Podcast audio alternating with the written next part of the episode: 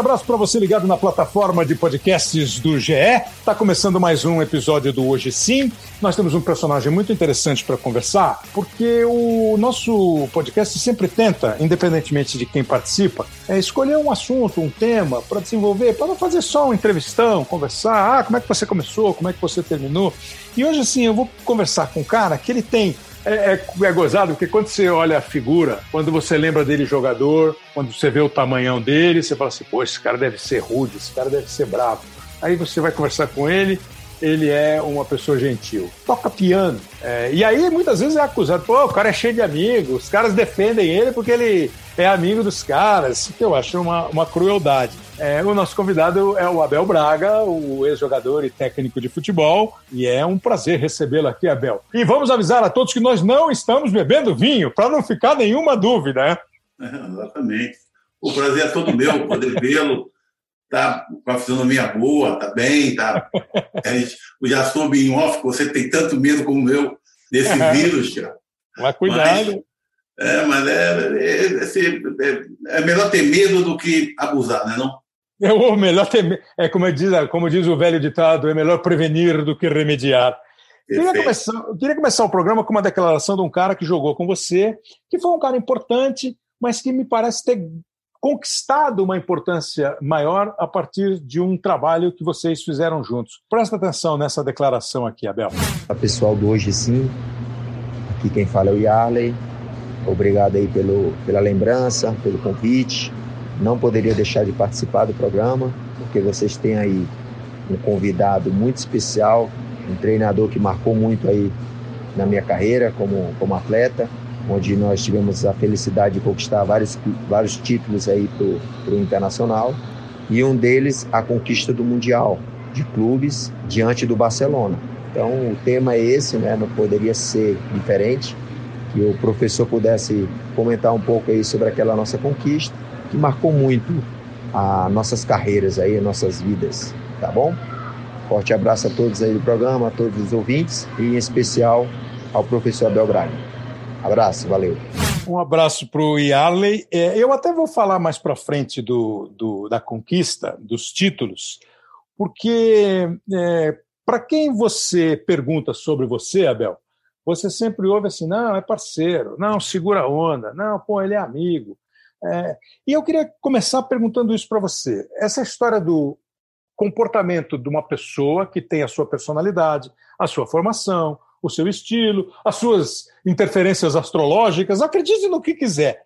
Mas ele precisa de uma adaptação, ele precisa é, meio camaleonicamente se adaptar ao ambiente.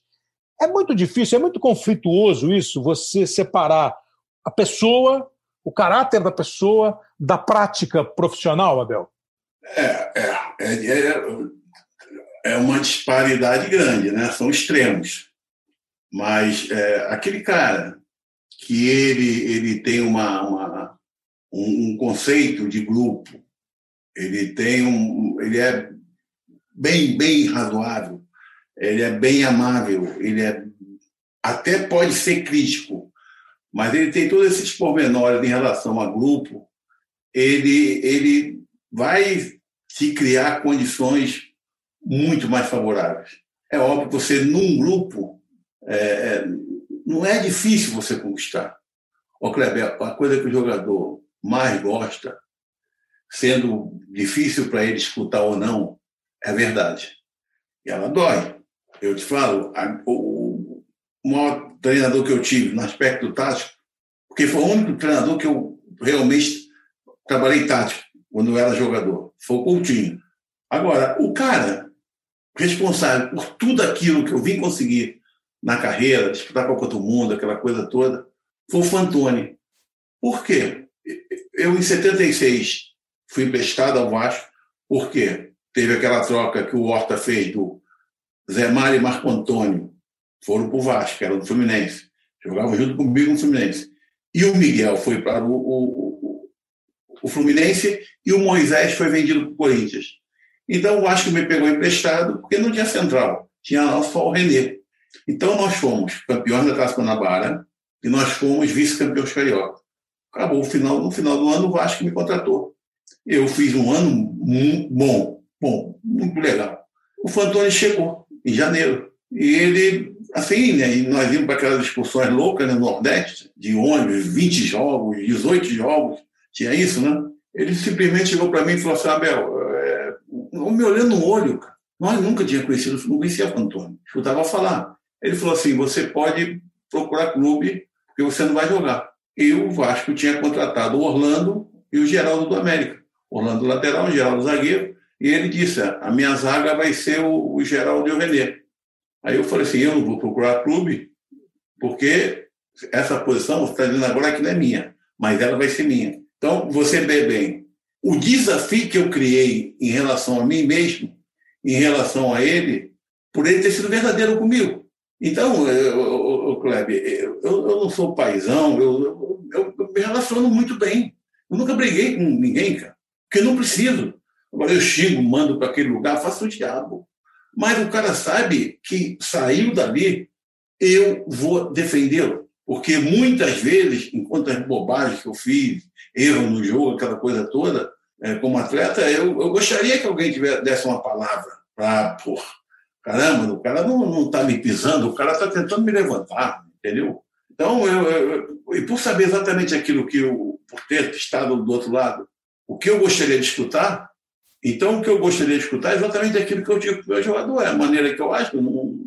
Agora, um grupo, se você tem isso, então eu sou tão pequeno, cara, vai da, da tua índole, você tem que ser verdadeiro. Porque as coisas não acontecem na nossa vida sempre da maneira que nós queremos. Não é por aí. Né? Aí tem que saber levantar, tem que saber entender. Então, cara, você. Não é que você. O, o, o legal é você falar assim para um cara: Ó, camarada, sabe o que eu estou querendo fazer de você? Um jogador melhor, cara. Eu estou te cobrando. Se eu esquecer de falar teu nome, me preocupar mais com você, aí você está tendo problema. Se eu encontro ficar chato contigo, é porque eu quero te ajudar, cara. E se eu te ajudar como atleta, eu acho que vou te ajudar como ser humano também. Porque a experiência nos dá essa, essa condição, né? É. O, o, o, Abel, para quem nunca viu o Abel pessoalmente, eu não sei exatamente, mas o Abel tem 1,90m ou mais. 1,90m. 1,90m e tem mais ou menos 1,78m assim, de largura. Né? é, é um cara grande, um cara grande. E aí eu lembrei, quando eu falei, Pô, nós vamos entrevistar o Abel, eu lembrei dessa música aqui, que é do Erasmo Carlos, que também é um cara grandão. Dá uma ouvida num pedaço da música. Mesmo hostil, qualquer gigante pode ser gentil. Essa música chama Gigante Gentil, é o nome de um disco do Erasmo né, que é interessante a ideia, porque assim, outro dia nós estávamos conversando é, internamente, é, o Abel falou dessa, dessa história dele com o Orlando Fantoni, o Vasco tinha sido campeão brasileiro em 74, com o Mário Travalini, aí teve essa mudança, essa década de 70 foi muito rica em mudanças de clubes lá no Rio, muito a partir do Francisco Horta, que era o presidente do Fluminense, aí o Abel foi jogar no Vasco. E acabou sendo a zaga do Vasco, né? Orlando, Abel, Geraldo e Marco Antônio. E aí, em 78, o Abel foi convocado pelo Cláudio Coutinho, que ele citou, para ir para a Copa do Mundo de 78. Os zagueiros titulares foram o Oscar e o Amaral, e os outros dois zagueiros eram o Abel e o Polozzi, que era da Ponte Preta. Memória boa, hein, cara? É, essas coisas de seleção eu lembro. Eram, eram, eram os quatro zagueiros da seleção brasileira. Mas aí todo mundo fala assim que zagueiro tem que ser mal.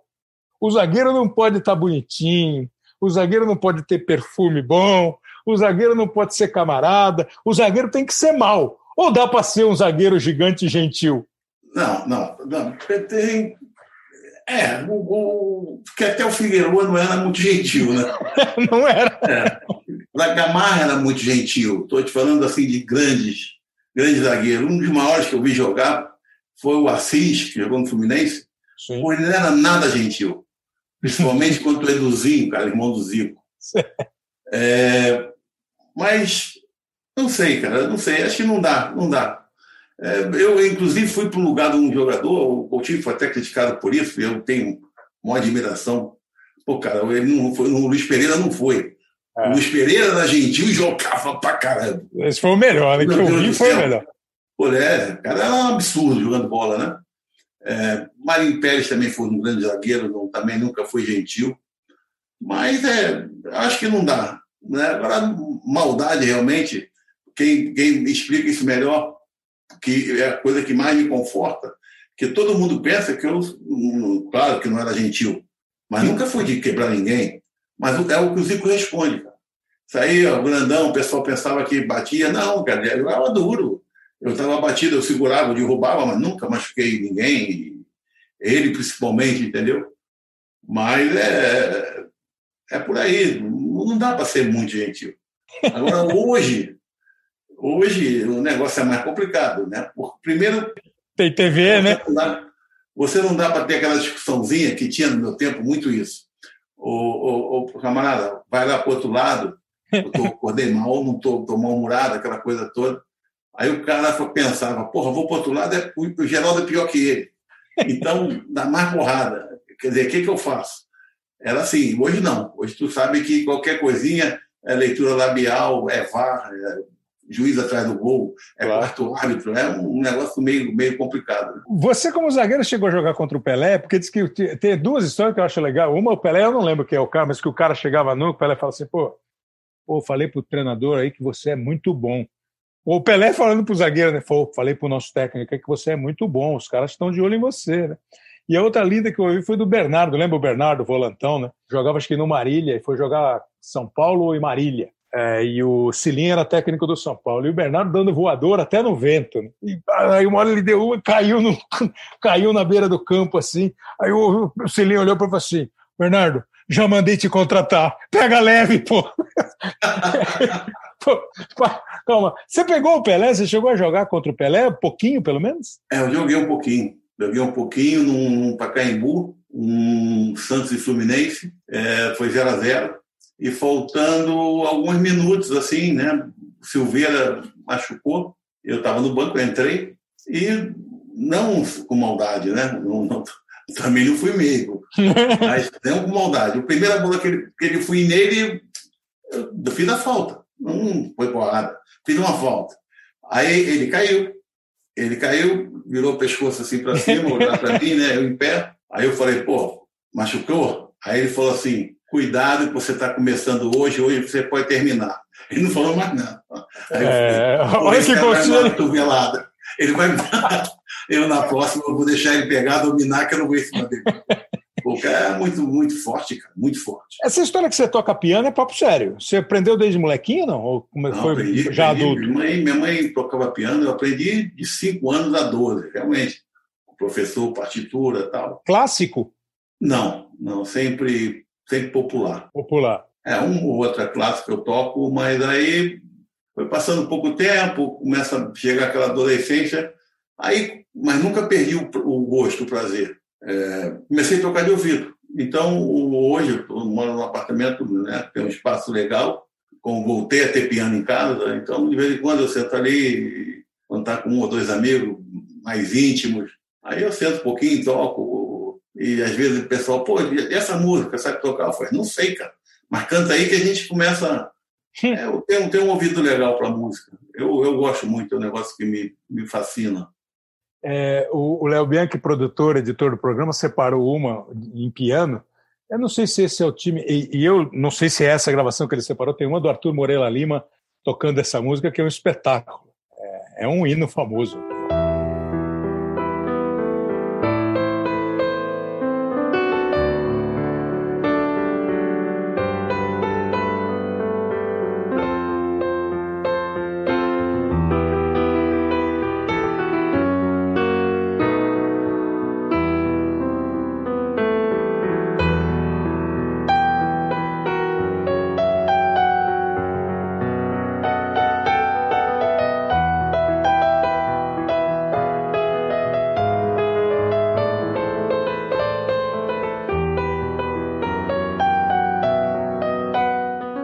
Legal você ouvir assim só a melodia, Nossa, né? Porque os hinos do Rio, é, não é? Os hinos do Rio são todos do Lamartino Babo, são todos eles do Lamartine Babo, que é um compositor assim histórico da música brasileira. E ele fez os hinos dos clubes do Rio de Janeiro.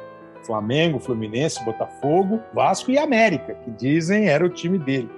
É, o Fluminense é o teu time? É, Você começa no Fluminense, passa pelo Vasco, joga no Cruzeiro, vai jogar na França, na Europa, seleção brasileira, mas o Fluminense é o, é o coração.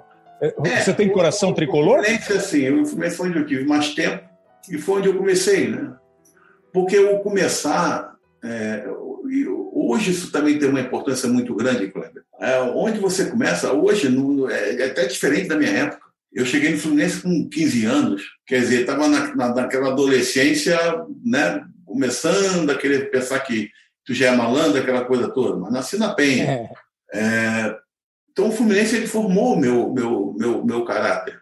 Né? Isso aí, esse, esse ano me arrepiou, porque muitas vezes, quando tinha um jogo assim muito complicado, um jogo muito especial, um, um Fla-Flu, um Fluminense Vasco, o Moreira ele ia na, ele ia na, na concentração e tocava um pouquinho para a gente, meia hora, a gente acabava o jantar, ficava ali o pessoal em volta, e eu ficava fascinado, né? Porque eu tocava piano, era o único que tocava piano, e às vezes sentava com ele ali do lado, ele, pô, acompanha ele pela mão direita, então, vem para cá com a mão esquerda.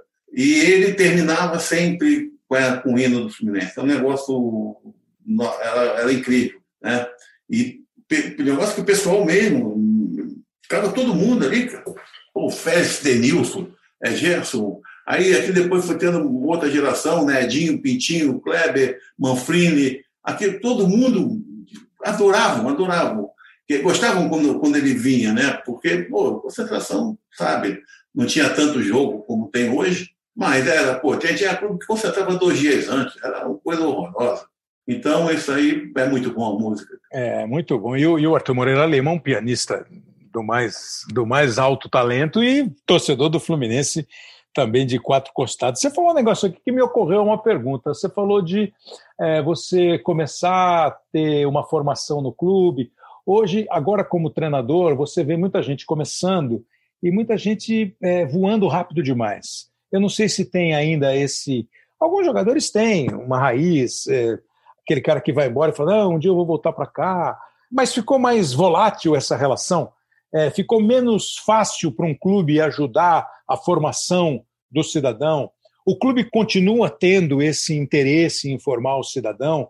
Ou o negócio hoje virou muito mais mercantil do que essa formação humana, Bel?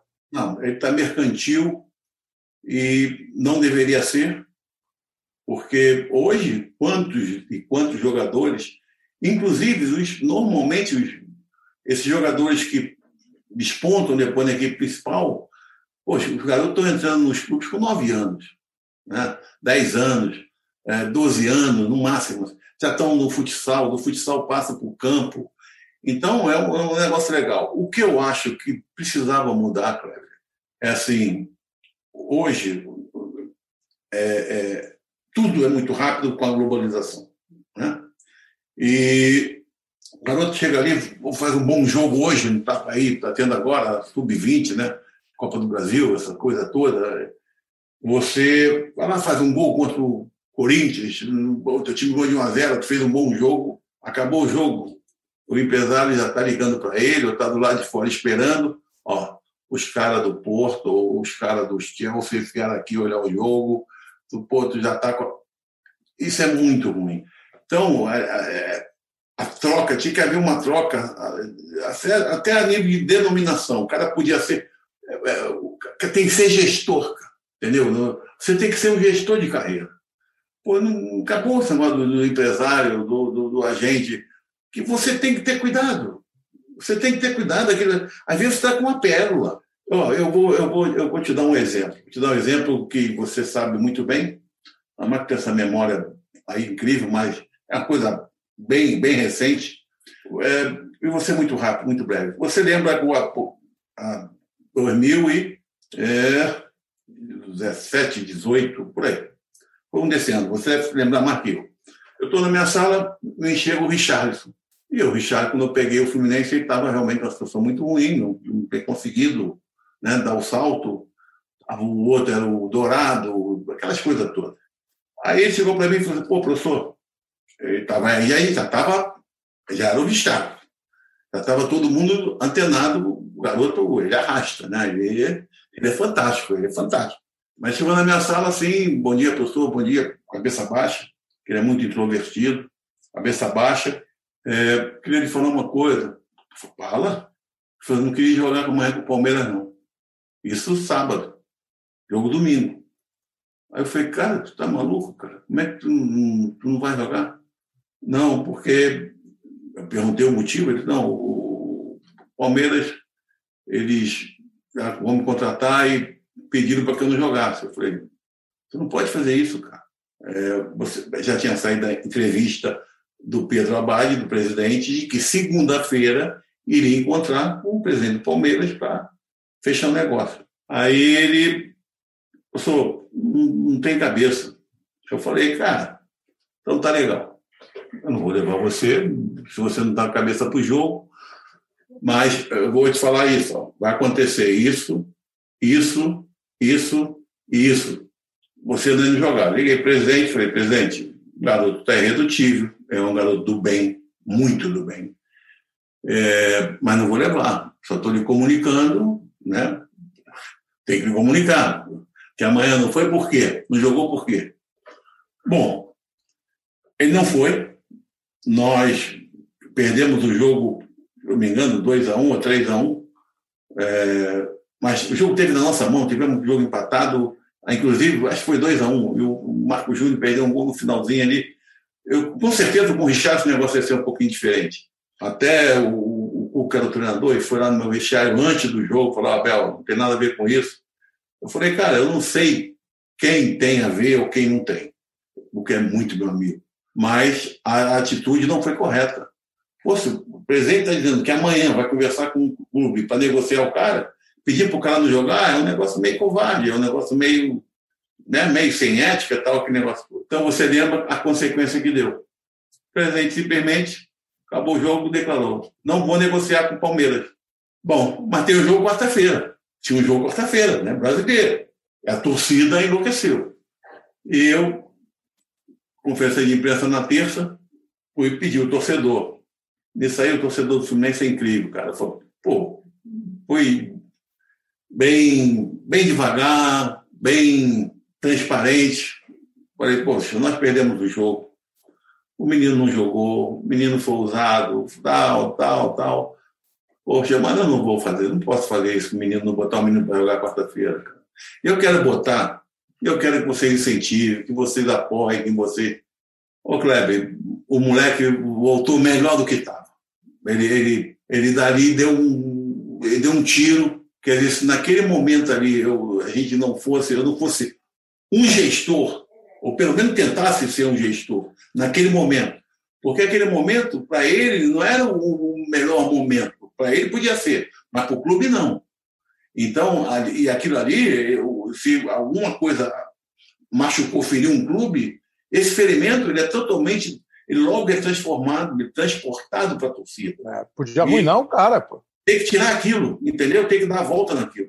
Caramba, eu consegui dar a volta, o torcedor me entendeu, me incentivou, é, no início do jogo, gritava o nome de todo mundo e não gritou dele, mas logo que dois, três minutos viram que ele. ele, ele, aquele, o termo que eu uso para esse cara é isso. Ele arrasta. Ele é um atacante que arrasta. E, cara, aí começou a gritar o nome dele, começou a incentivar e ele foi embora. Então, tu vê aí da onde, onde o clube que ele foi, já está no Everton, daqui a pouco, com certeza, mais um, dois anos, vai estar num dos maiores da Europa. Não, pois é dúvida disso. Tá no Everton, o outro dia o Ancelotti, que é o técnico dele, falou que é um dos melhores atacantes com quem o, o Ancelotti já trabalhou, está na seleção brasileira, aí fomos pesquisar. Esse jogo foi em 2017 mesmo, e o, o, o Palmeiras ganhou o jogo por 3 a 1 você começou a ser técnico, aí você foi jogar no. Você jogou no Paris Saint-Germain e no, e no Olympique de Marseille ou você só jogou no Paris Saint-Germain? Não, não. Eu joguei no, no, no Paris. Só no Paris. No, mas no Olympique você foi treinador? Treinador do Marseille. Você começou a ser treinador lá? Não, comecei a ser treinador 85 no Botafogo.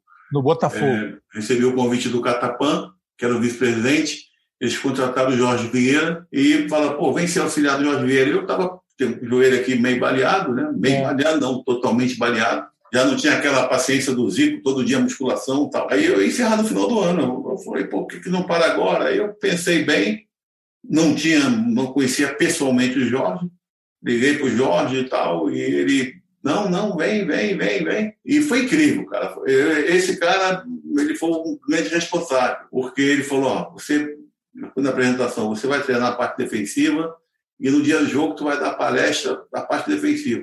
Cara, foi um cara. E quando ele saiu, eu, eu falei, pô, não, não é possível vocês vão tirar um homem, cara. Perdemos um jogo pro Náutico no Maracanã, Copa do Brasil, e não saí. O presidente, então, você vai dirigir contra o Vasco domingo. E eu falei, não, não, eu vou embora, eu vou voltar a jogar. Isso era dois meses, cara, o homem tinha chegado lá. Aí ele, não, pega aqui a tua chance, pega aqui a tua chance, pega a tua chance. Peguei, tive uma, uma, uma felicidade muito grande. Tu lembra do Leís, quarto zagueiro, jogou na seleção olímpica e tal.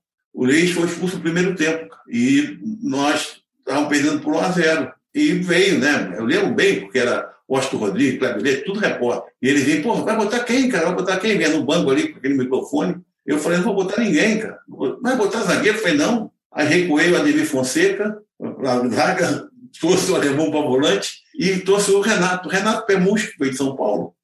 Ele para trás, fiquei sem centroavante. Mas fiquei com dois caras muito rápidos pelo lado, que era o Elinho e o Antônio Carlos. Pô, nós viramos, viramos estava 1x0 para ele, viramos 3x1. E ali, cara, comecei em Botafogo, né? Chegamos a ficar em um bom tempo sem perder. Então, meu primeiro título como treinador foi lá. Nós fomos para o torneio de Berna, na Suíça, ganhamos do Young Boys, fomos disputar a final com o Borussia Mönchengladbach. Aí ganhamos 5 a 0 cara. Foi um negócio fantástico, né? Muito Você bom. vê, já está indo para 35 anos do Abel como técnico, que depois teve passagem pelo futebol francês, pelo futebol português. E nós pegamos um, um depoimento aqui, Abel. Ele chama Bruno Andrade, é um jornalista português, que fala um pouco dessa sua passagem por Portugal. Porque nós temos, é, é, não é só a impressão. Eu concordo que os técnicos brasileiros fazem pouco sucesso fora do Brasil, é, principalmente nos grandes times de fora do Brasil. Tivemos alguns exemplos. Né? O Olympique é um, é, um, é um grande da França. O Carlos Alberto Silva passou pelo Porto, passou pelo La Corunha. É, o Parreira é, dirigiu o Valência. O Luiz Felipe. É, é, o Luiz Felipe, que foi técnico do Chelsea, da seleção portuguesa. O Ricardo, Ricardo Gomes, começa a trabalhar no Paris Saint-Germain. Nós temos alguns, mas acho que nós deveríamos ter mais espaço lá fora. Poderíamos ter mais espaço. E o Bruno Andrade fala da tua passagem em Portugal é, porque o Abel tem uma moral monstro lá em Portugal. Existe até hoje aqui em Portugal um carinho, um respeito muito grande pelos treinadores brasileiros que passaram por aqui na década de 90. Curiosamente, uma década onde Portugal apostou muito em treinadores de fora, entre eles brasileiros, muitos ingleses, enfim.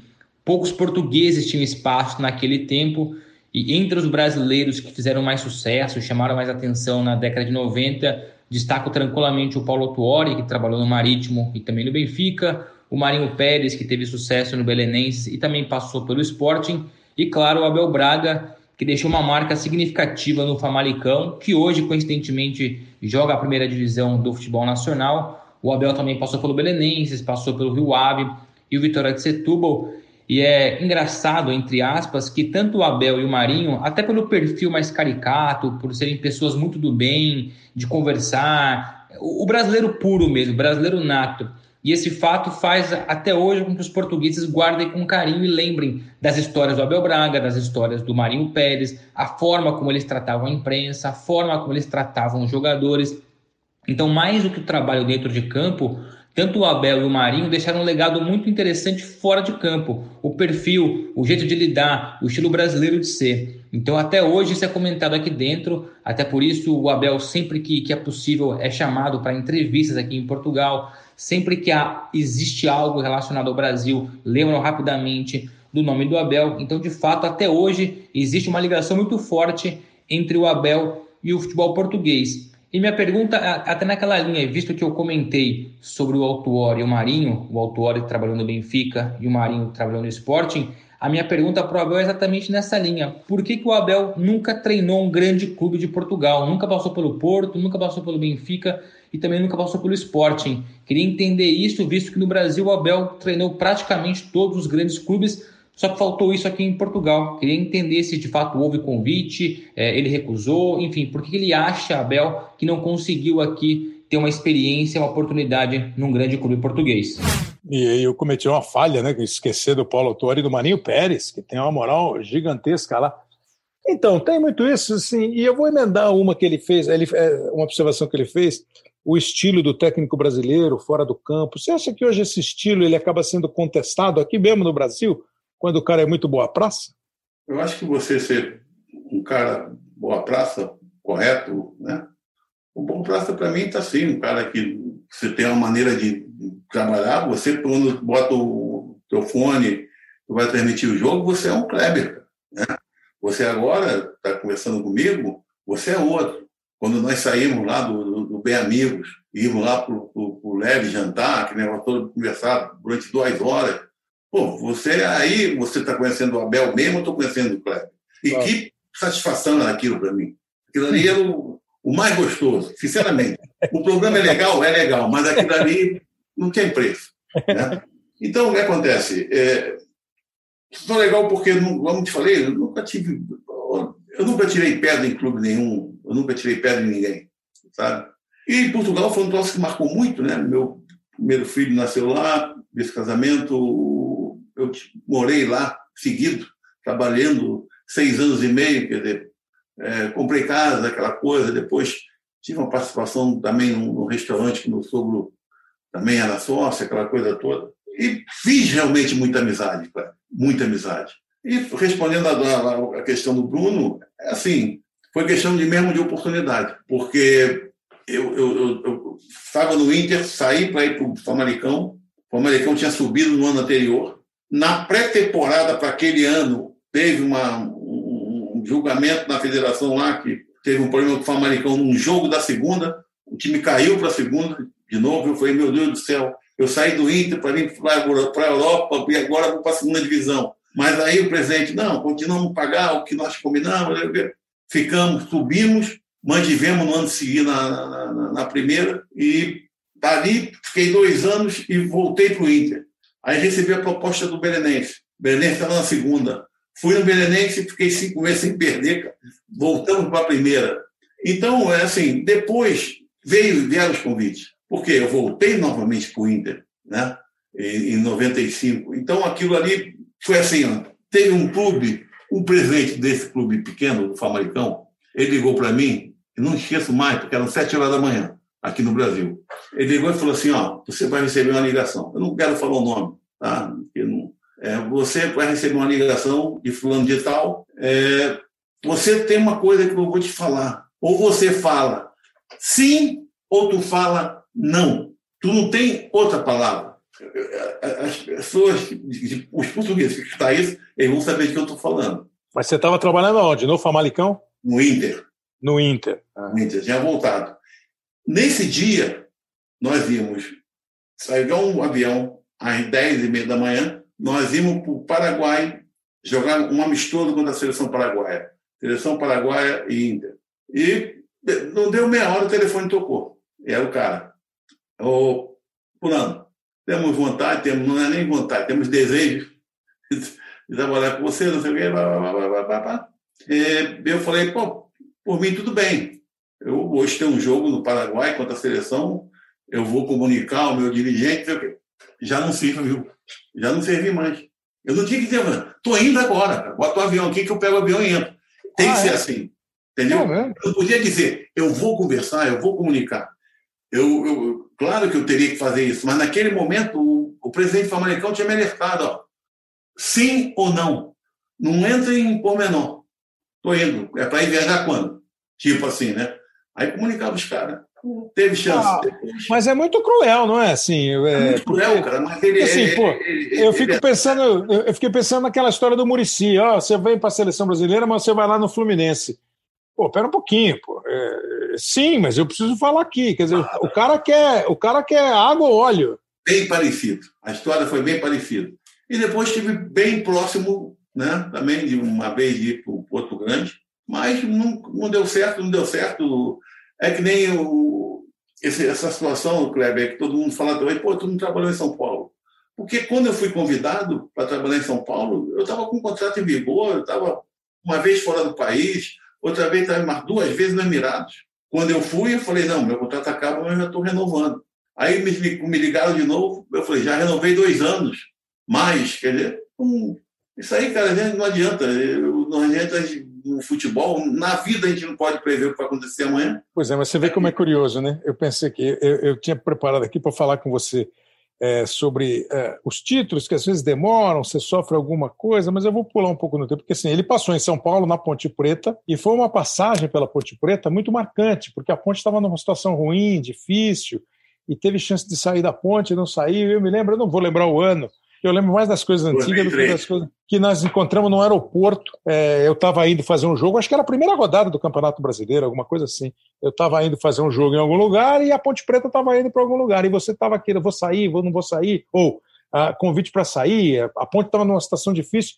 E parece que naquele momento, eu acho que um instante para mim, surgiu o Abel é, que segura a onda das paradas. O Abel que vai lá e fala assim: não, eu vou ficar, tal. E aí o tempo vai passando, e você está falando da história de Portugal, e o ano passado, um técnico português vem, e eu acho que aquele trabalho no Flamengo, e você foi disputado, né? O Santos te queria, é, não sei mais quem te queria, você quase fechou com o Santos, fechou com o Flamengo. Aí quando você sai do Flamengo, chega o Jorge Jesus e faz sucesso. Essas voltas, assim, mexe com, com você? É, pô, eu, eu, eu, eu devia ter dito sim ou não. Tem essa parada na, na, na vida, na carreira? Tem, tem. Tem porque nós, nós somos humanos, né? Nós vivemos de emoções, cara. E emoção, ela estando certa ou errada, ela vem. Então, eu, eu, eu, naquilo que, por exemplo, né, vamos falar do Flamengo, me foi proposto, né?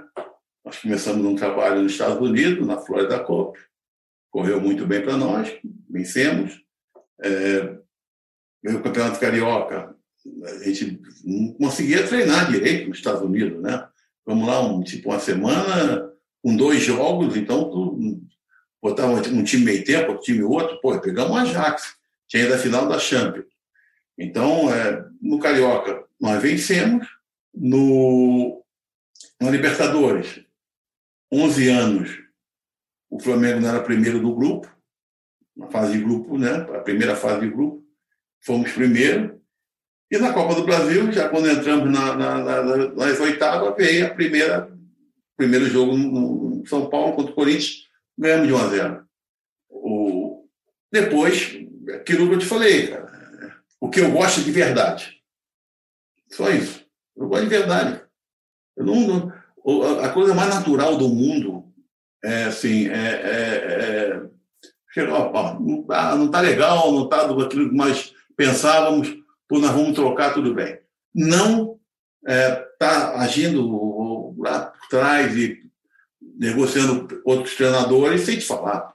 Pô, nunca, fiz isso. Né? Então, pedi para sair. E, e, e, com certeza o, Jesus fez um trabalho extraordinário, claro. Agora, entrou 40% de um time, bota os jogadores de linha. São 10, entraram 4. Rafinha, Mari, Felipe Luiz e Jefferson. E, pô, ele foi, pô, Jesus, sei lá, reconquistou aqui, trouxe um, alguma coisa que parece que nós tínhamos perdido. Foi mesmo. Aqui, o futebol brasileiro. Era, era, era, gostoso ver o Flamengo jogar e está voltando a ser de novo. É um grande jogador, um grande time. Então, assim, sempre fica aquele negócio. Ô, Kleber, você sabe que eu nunca tinha pego o time no meio de competição. É. E eu quebrei isso ano passado no Cruzeiro. Então, porque o jogador ligado, nunca tinha acontecido isso. Pô, vem para cá, vem para cá.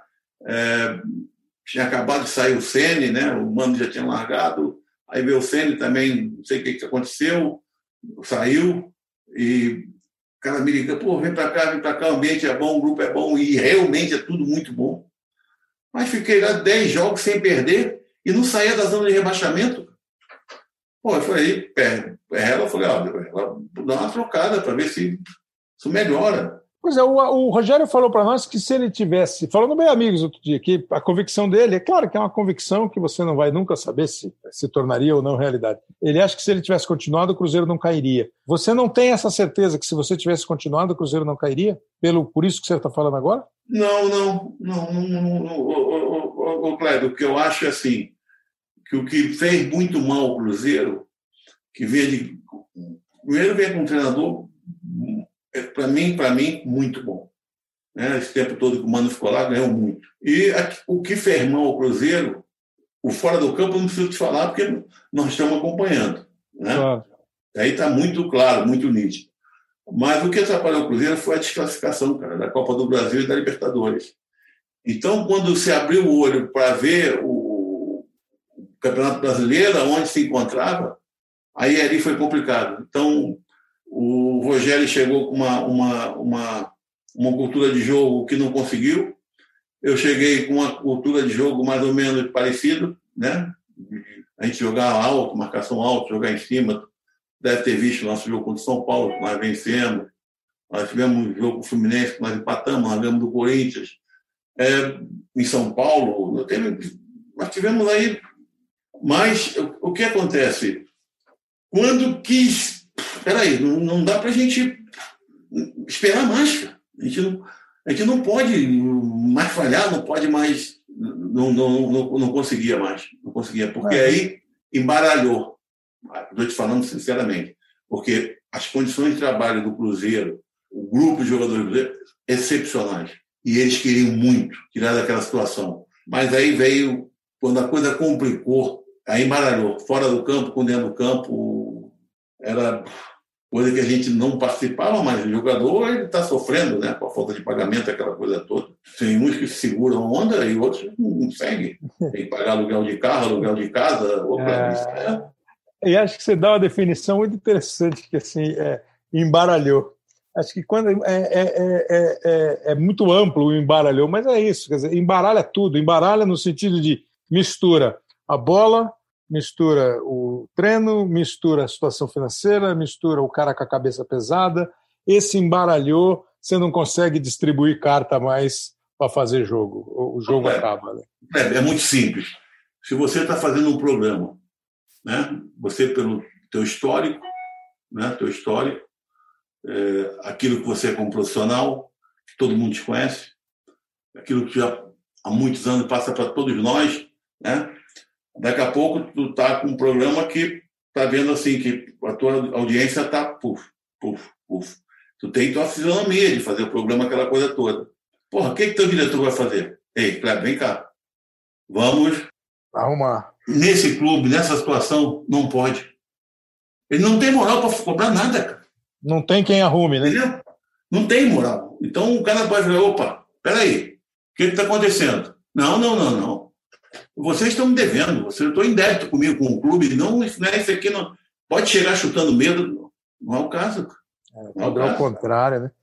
É. Abel, na vida de um treinador, às vezes, os títulos demoram, e assim, é, você falou desse primeiro título do Botafogo, mas aí os caras começam a pensar em outros títulos, né? Acho que aconteceu um pouco com você, é, me lembro assim, o Cuca, os caras ficam, olha lá, perdeu a Copa do Brasil, dirigindo o, o Flamengo. Fluminense. Fluminense pro Fluminense. Ah, é, foram duas seguidas, né?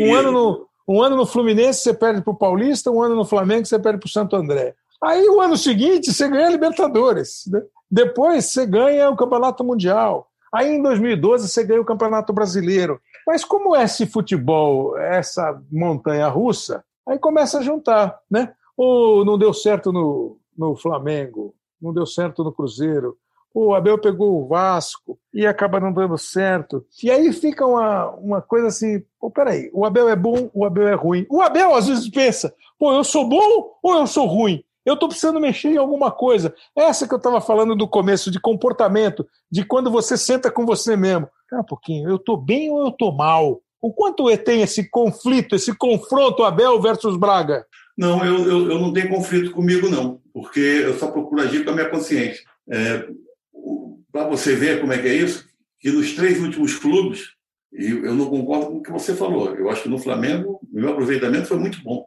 Não, não, sim, eu digo a sequência de trabalho, né? Ela, ela acaba, ela acaba, ela acaba durando quatro meses, cinco meses. Sim. É, mas eu, eu pedi para sair do Flamengo, eu pedi para sair do Cruzeiro e eu pedi para sair do Vasco. Eu acho que fiquei 40 dias. Pois é. é. Porque é a mesma situação. E você lembra a minha primeira entrevista contratada no Vasco, na minha apresentação, é de que eu sei que aqui não vou receber em dia. Mas até hoje o dia não chegou, para tu ver. Então eu vi que aquilo estava passando para dentro do campo, entendeu? E, é um clube que eu tenho uma adoração surreal. Eu tenho, eu um clube que eu tenho adoração, o que é o Vasco. Essa adoração que eu tenho pelo Fluminense, eu, eu também tenho pelo Vasco. Porque eu sou muito grato a esses clubes. Tu vê, pelo Cruzeiro, O Cruzeiro tive um probleminha no Paris Saint-Germain, acho que um dos primeiros brasileiros, eu creio que fui eu, a fazer uma artroscopia no joelho, eu fiz em Paris. E o negócio não ficou muito legal, aí eu voltei para esse irmão, porque eu falei, não, vou com o Clube do Brasil, que vai cuidar do meu joelho, eu vou jogar, e vim para o Cruzeiro. Então o Cruzeiro me, me, abriu essa porta, então é como se eu tivesse uma dívida, entendeu? Então, o, o, o Kleber, é, é, o que eu falo, inclusive, para muitos jovens, treinador, eu converso muito com, e gosto muito deles, aí Jair Ventura, o Zé Ricardo, o Eduardo Batista, o, ele me adora, eu adoro ele, o, o Altair. Pô, muito cara, sabe, novo que eu, a gente conversa bastante. Eu falo, cara, tu não pode é perder pela cabeça dos outros. Você não pode perder pela cabeça dos outros.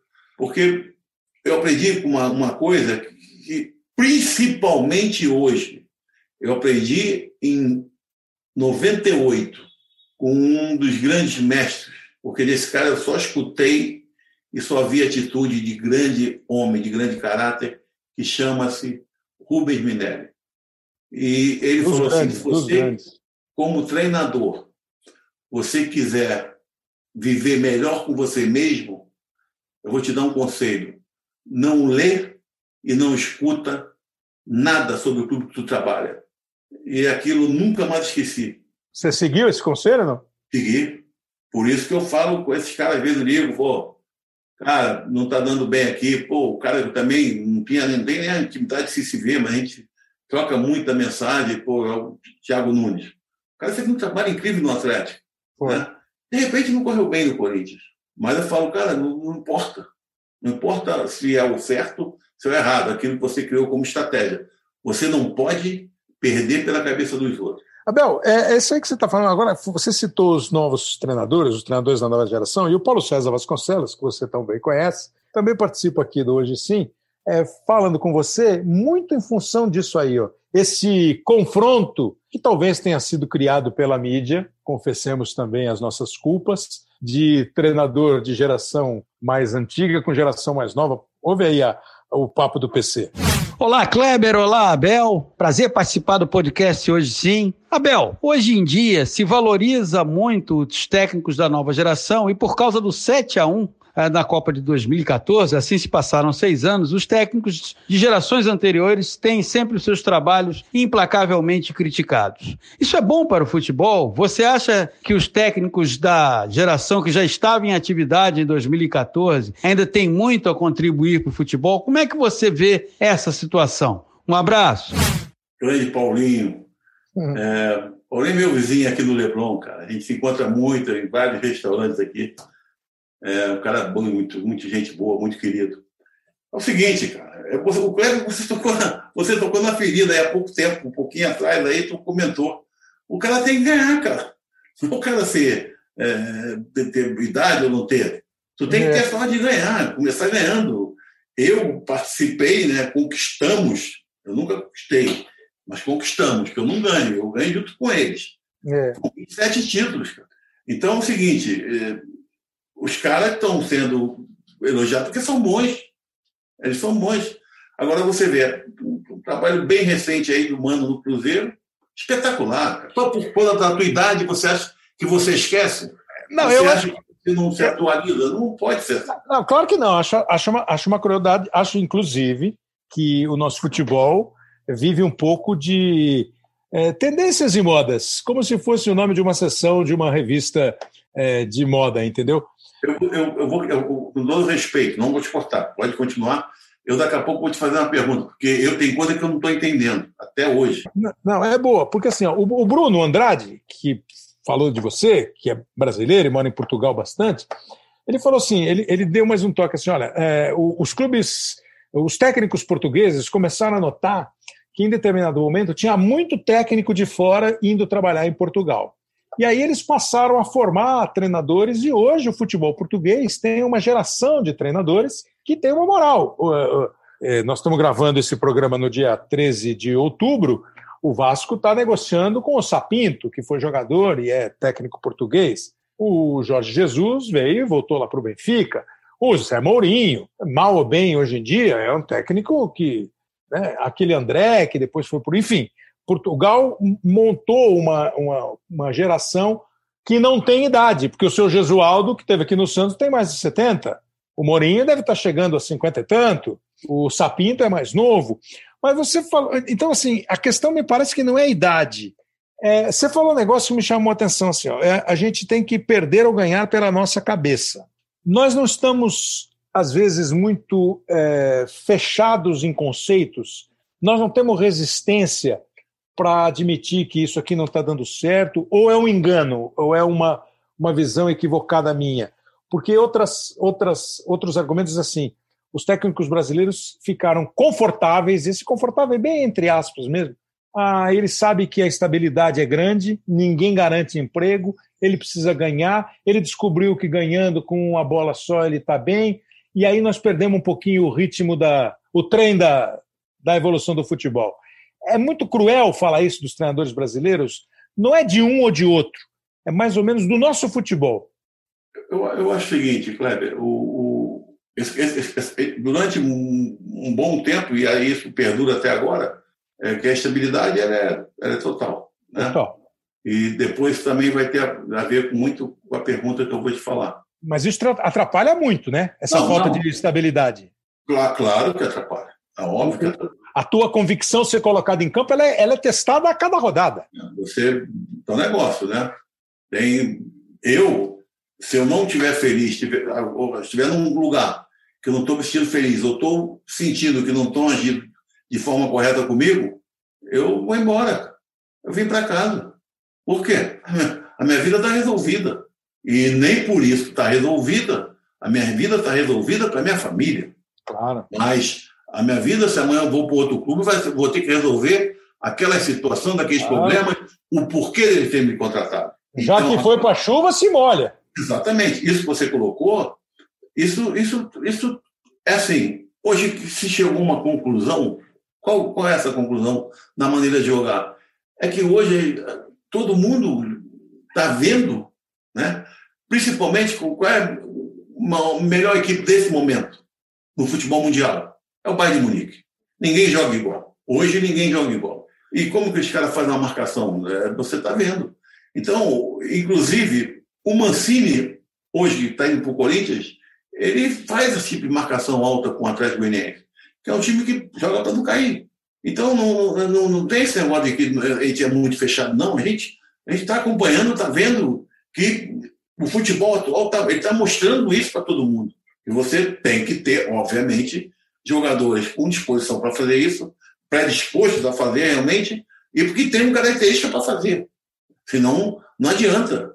Né? É, você, às vezes, pega uma equipe que ela vem, ela é dirigida por um treinador que tinha uma característica diferente de esperar, de jogar mais baixo, essa coisa toda. Se você pegar aquela equipe né, com três, quatro dias, como tu pega aí para ter que entrar em campo, e falar assim, não, eu gosto de marcar alto, eu gosto de pegar você não vai conseguir, não vai conseguir, cara. Por quê? Dois, três vão correr para frente para pressionar e três, quatro vão correr para trás. Não, não. Você acha que se fosse fora do Brasil conseguiria? Você tem essa não. noção de que o não, futebol Brasil é? Não, não, lá, lá, lá, lá, os caras são mais, são mais o que ali porque a soberania do, do treinador lá fora. É, é isso é que eu quero dizer. aqui. o cara é adapta o cara, você consegue tirar do cara mais do que essa característica que a gente aqui usa como desculpa para não poder fazer. Tira tira não tenha dúvida. Tanto que você vê praticamente a totalidade dos jogadores brasileiros quando eles falam começam a ter sucesso lá fora, eles dizem: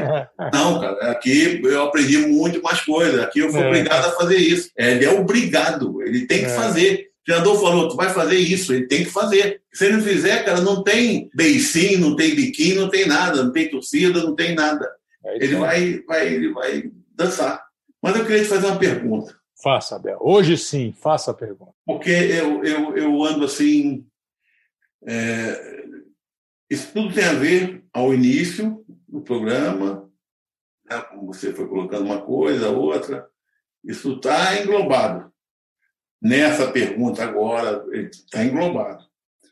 Ou seja, eu, quando fui comentar a Copa do Mundo, é, qual foi aquela Copa na França, a França foi campeã? 98. 98. eu fui comentar alguns, uns dois jogos da França na, na TV Globo, de manhã cedo e tal. É, o Luiz estava narrando aquela coisa toda. E o que, que acontece? Eu escutei um negócio ali que até hoje eu não esqueci e é uma coisa que eu tento observar sempre. A gente vê muito futebol, né? Ou seja, naquele momento o cara falou assim para mim, a pessoa lá de dentro, um diretor, não, não sei o nome, não, eu sei que, bom, ele falou assim para mim, oh, Abel, não esqueça uma coisa, você, durante 90 minutos, você vai deixar de ser treinador de futebol. Porque não adianta você tentar explicar alguma coisa como treinador que você está vendo, mas quem está em casa não está vendo. Comenta e fala aquilo que você vê na transmissão. Tá? Então, eu fiquei com isso na cabeça. Quem está em casa, porra, ele tem que escutar aquilo que nós estamos vendo, aquilo que não importa. Que para mim pode ser até muito simples, para outras pessoas pode ser muito mais complexo. É. Eu acho que nós temos. Aí eu também não sei se é por causa do, da, do linguajar, eu não sei, porque é assim, todo mundo fala, pô, a língua portuguesa é uma língua extremamente difícil, muito, né? Como é, eu acho que o francês, eu, por exemplo, peguei muito fácil, mas a conjugação das frases em francês, os verbos são dificílimos. É, gramática é difícil. E vocês, narradores, com essa, com essa, vocês têm o dom disso. Vocês conseguem botar um jogo monótono num jogo legal, né? Pô, legal vocês põem a gente delirando. E não, isso é, isso é bom, cara. Isso é bom. O que, onde eu quero chegar? Hoje, eu estou vendo um jogo. É, me impressiona, porque você, quando falou uma das questões, falou, Pô, nós também somos culpados, nós da imprensa. Claro. É, vocês formam né, a, opinião pública, a opinião do torcedor, aquela coisa toda. Hoje nós estamos. Estou vendo um jogo. Eu, estou sendo sincero, eu vi semana passada um jogo é, da Libertadores que com certeza, eu não estou te mentindo, eu escutei o locutor falar assim, ó, é, fulano de tal quer saber isso, rede social. Fulano de tal. Ele falou mais nomes de pessoas que entraram durante a transmissão na rede do que falar do jogo. Isso é, isso é, isso é o quê? Isso é, porque é o negócio, eu estou na cabeça Assim, ó, Você está pensando tem... em 98, quando o cara te falou. Eu, porra, eu falei, não, não, não é possível. Eu estou vendo um jogo. Eu só estou falando de rede social. Isso é o quê? Para dizer que tem audiência, para dizer que está um pouquinho exagerado. Se, repara. Repara. É, então, eu, eu não vou falar em nome da TV, em nome de colega, é, vou, vou, te, também. vou dar a, a, minha, a minha visão. Né? Por assim, é, é, isso que te falaram há 22 anos, que pode ter sido o Marco Mora, por exemplo, né? É, que era o nosso diretor, nosso diretor executivo na época, né? É, é, uma, é, uma, é uma conduta que eu sempre aprendi. Que, assim, às vezes me falam assim, o que é mais difícil, narrar no rádio ou na televisão? Eu falo, pô, eu nunca narrei no rádio, mas assim, no rádio você tem um sentido só, né? De quem, da tua assistência, do teu ouvinte. Ele só ouve. A televisão você tem dois sentidos, né? Visão e audição. Então, assim, se eu pegar um jogo de televisão, se eu aqui, se eu fosse narrar aqui agora pro. Vamos imaginar que o, que o cara que está ouvindo o podcast estivesse vendo eu e você aqui. E se eu começar a narrar aqui, aí está a Bel, camisa xadrez. Agora a Bel piscou. Um quadro em cima da, no cenário do Abel. Pô, o cara vai dizer assim, pô, isso aí eu estou vendo, né? né? É, isso eu estou vendo. Agora, se eu dizer assim, pô, tem um quadro em cima do Abel, é um jogo que o Abel disputou pela seleção brasileira, quer dizer, o Abel guarda uma recordação. Você vê que o cenário do Abel é um cenário simples, bem clean, mas aqui ao lado tem uma, uma foto onde o Abel mostra o apreço dele pela família. Então, assim, essa junção de áudio e vídeo me parece ser o grande, o grande enigma sempre de uma transmissão de televisão. O que eu acho que ele quis dizer eh, naquele momento para você, assim, Abel, se você disser que o zagueiro está fazendo a cobertura do zagueiro esquerdo vindo por dentro e fazendo a, a linguagem técnica para uma Copa do Mundo que está sendo vista por muito mais gente do que o público médio de uma partida de futebol, pode ficar incompreensível. Né? Como quando a gente fala assim, hoje em dia está muito comum. Está jogando no 4-3-2-1 e você não tem uma noção exata do que é 4-3-2-1, a não ser que você tenha uma, uma, uma, uma afinidade com o futebol, né, com o vocabulário do futebol, que você consiga visualizar, é, é muito difícil. Então, é, eu acho que esse foi o toque daquela época. Né? É, porque se você fala assim, a segunda bola, hoje em dia virou uma frase comum numa transmissão de futebol. Quantas pessoas sabem o que é uma segunda bola? Vamos falar a verdade. Né? Segunda bola, eu, pô, se eu, minha tia vai falar, como segunda bola? Tem duas bolas em campo? Não, tia, é que quando tem o rebote, o rebote é a segunda bola, entendeu? É, é, é, são, mas isso tudo vai entrando no vocabulário. Isso que você falou hoje, se você for perguntar para mim, como telespectador, de vez em quando também eu me incomodo. Também me incomoda, entendeu? Agora, é difícil você não ter mais essa interação, você não ter mais a participação do telespectador, que hoje é mais do que um telespectador, hoje o cara está vendo o jogo, hoje há muito tempo, o cara está vendo o jogo com a tal da segunda tela, tem um telefone que ele está tweetando, que ele está. É, é, difícil, né? Quando a gente era moleque, você é um pouco mais velho do que eu, a gente só via os gols do fim de semana ou no Gol do Fantástico ou no Globo Esporte no dia seguinte. Hoje você vê 10 minutos depois no teu telefone o gol do jogo. Né? Então mudou um pouco. É, é esse é, é, é, mais ou menos a mesma coisa. E você me pergunta, é muito. É, aliás, vou criar essa, essa, essa, essa, essa sessão no podcast. Hoje você pergunta, né? É que eu acho legal isso. As curiosidades que as pessoas têm também. É, do, porque é, é muito difícil hoje você não ter mais. É o limite. É isso. Eu perguntar para você se o nosso futebol não ficou parado no tempo, é a mesma coisa de você me perguntar se a televisão não andou demais no tempo e está hoje incomodando um telespectador mais. É duro, cara. É, é, é, é uma situação é, difícil. Não sei se eu te respondi assim. Não, eu também, às vezes, me incomodo. Não, às vezes... respondeu perfeitamente. É porque, assim, ó, está se dando tanta ênfase às redes sociais. Não. Um exemplo. Esquece de dois últimos jogos do, do São Paulo, do Diniz. É. O cara tá caindo. Bem, claro. Mas aí tu bota o terceiro atrás, né? Lógico, o cara tá indo embora. Cara, aí assim, que o fulano de tal diz tem que tirar o Diniz logo. Fulano de tal que ninguém aguenta mais, que ninguém. Pô, mas peraí, vamos, bota, tenta falar alguma coisa boa. Né? E tem uma coisa, né, Abel, que assim, primeiro que tem isso, os comentários. O, o cara que gosta de você chega em você na rua e fala assim: pô, Abel, sou seu fã né? Sim. Agora, o cara que não gosta de você, alguém já chegou para você e falou assim, Abel, você é uma porcaria de técnico, não serve para nada? Não, ainda não, mas mais ou menos não, parecido.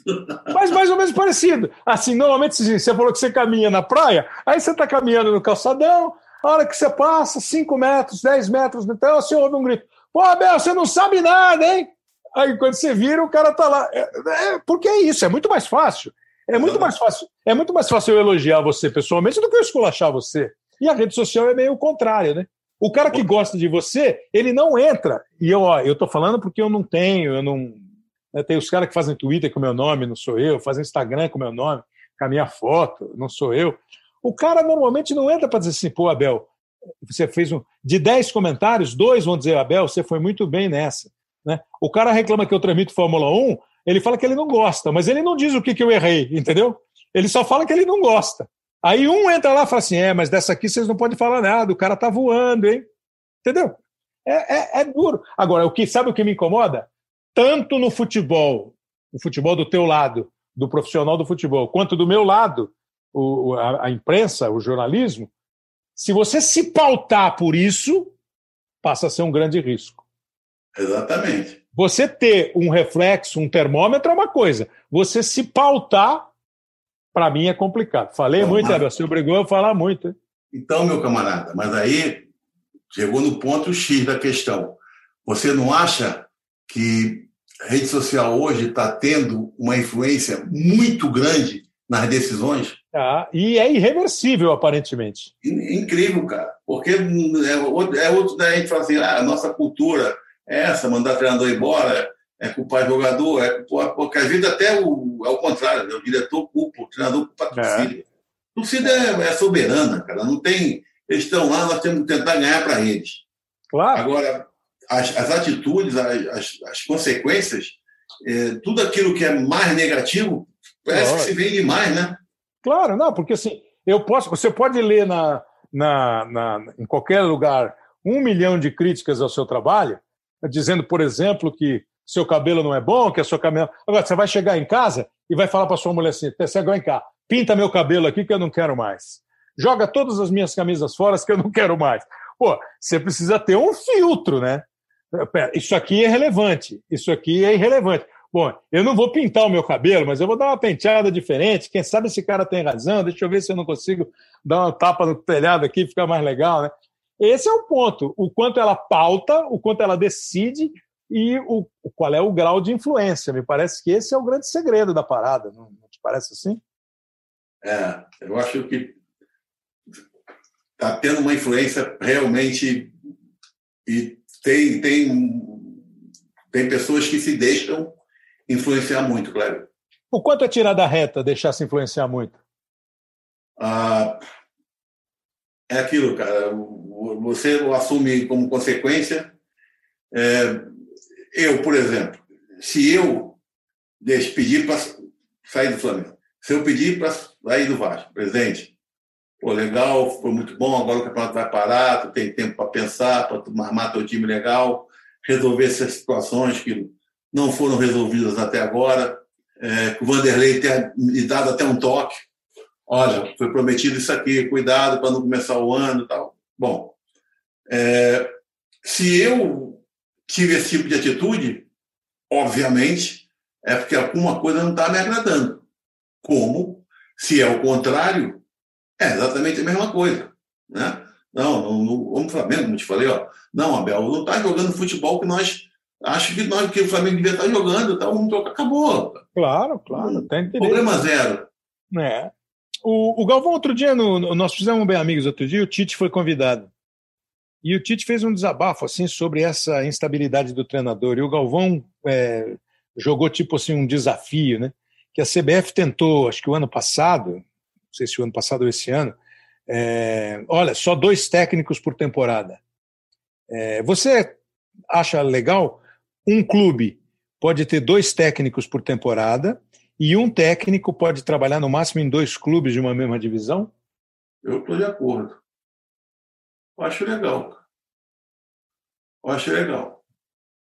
Você vai, pelo menos você vai criar uma estabilidade melhor, né?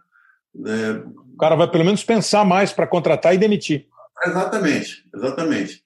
E você vai poder colocar conceitos que teoricamente, às vezes o cara não coloca porque né, não tem ainda aquele. não está com, com as costas largas ainda para poder. É né? Tem isso. Eu acho que seria legal. Porque o negócio é o seguinte: é a mesma coisa. Você sai de um clube, tu não recebe. Aí daqui a pouco o clube vai contratar outro. Aí daqui a pouco contrata outro. Cara, também não podia ser assim. Né? Porra, tu, como é que tu, tu, tu, tu, se dedica, cara? Tu deixa a hora da tua, da tua, da, da, tua, da tua família órfão de você durante dois, três dias, durante muitas viagens, durante muitos programas. E como é que tu, o sacrifício todo é o quê? Sem receber salário? É. Né? Você tem razão, claro. é, muito, é muito complexo, cara. É muito complexo. Tá Abel. Braga, tinha certeza que o papo ia ser bom, entendeu? Que a conversa ia ser legal, porque você é um cara de boa cabeça, de bons conceitos e de, de sinceridade para falar, para contestar, para perguntar. Então, como última pergunta, eu queria saber o seguinte: nós brincamos aqui de zagueiro bravo, de zagueiro que dá pancada. É, você falou assim das suas convicções, da sua cabeça, não estou contente. Abel, o quanto as divididas da vida, o quanto os zagueiros violentos da vida que machucam a gente, dói o joelho, o quanto isso é, formaram e transformaram o Abel Braga? É, eu, eu, eu tento, até hoje, eu tento me transformar. Porque eu tenho, eu tenho um defeito é gozado é, é, um, é um defeito assim mais dentro da minha casa, sabe? Porque eu, eu, eu, eu nos momentos ruins, né, nos momentos negativos, eu não, já você sabe, eu, eu vou depender sempre do meu grupo. Se meu grupo for aquele que trabalha e, e dá o litro lá dentro do campo, cara, eu vou defender até morrer. Pode ser no clube que for, o jogador que for, não importa. Eu não atiro o jogador às traças. Mas eu tenho um, um defeito que eu reconheço, que estou tentando melhorar. Eu tenho uma, uma mudança de humor, assim, meteora, sabe? Assim, negócio, é, isso não é legal. Então, é, eu estou te falando de coração. É uma coisa que eu tento me chamar atenção e melhorar. Né? Porque a vida já, ela já me mostrou muita coisa. Que eu querendo ou não, eu tive que aprender. Existem coisas que, que até agora eu sei que eu aprendi, mas eu não consegui aceitar ainda. Foi a perda do meu filho. Né? Então, isso, isso com todas as virilidades ou não, ou capacidade, técnicas absurdas ou não, de um zagueiro de um grande atacante, é, eu vejo o futebol, não, não vejo saudosismo, não.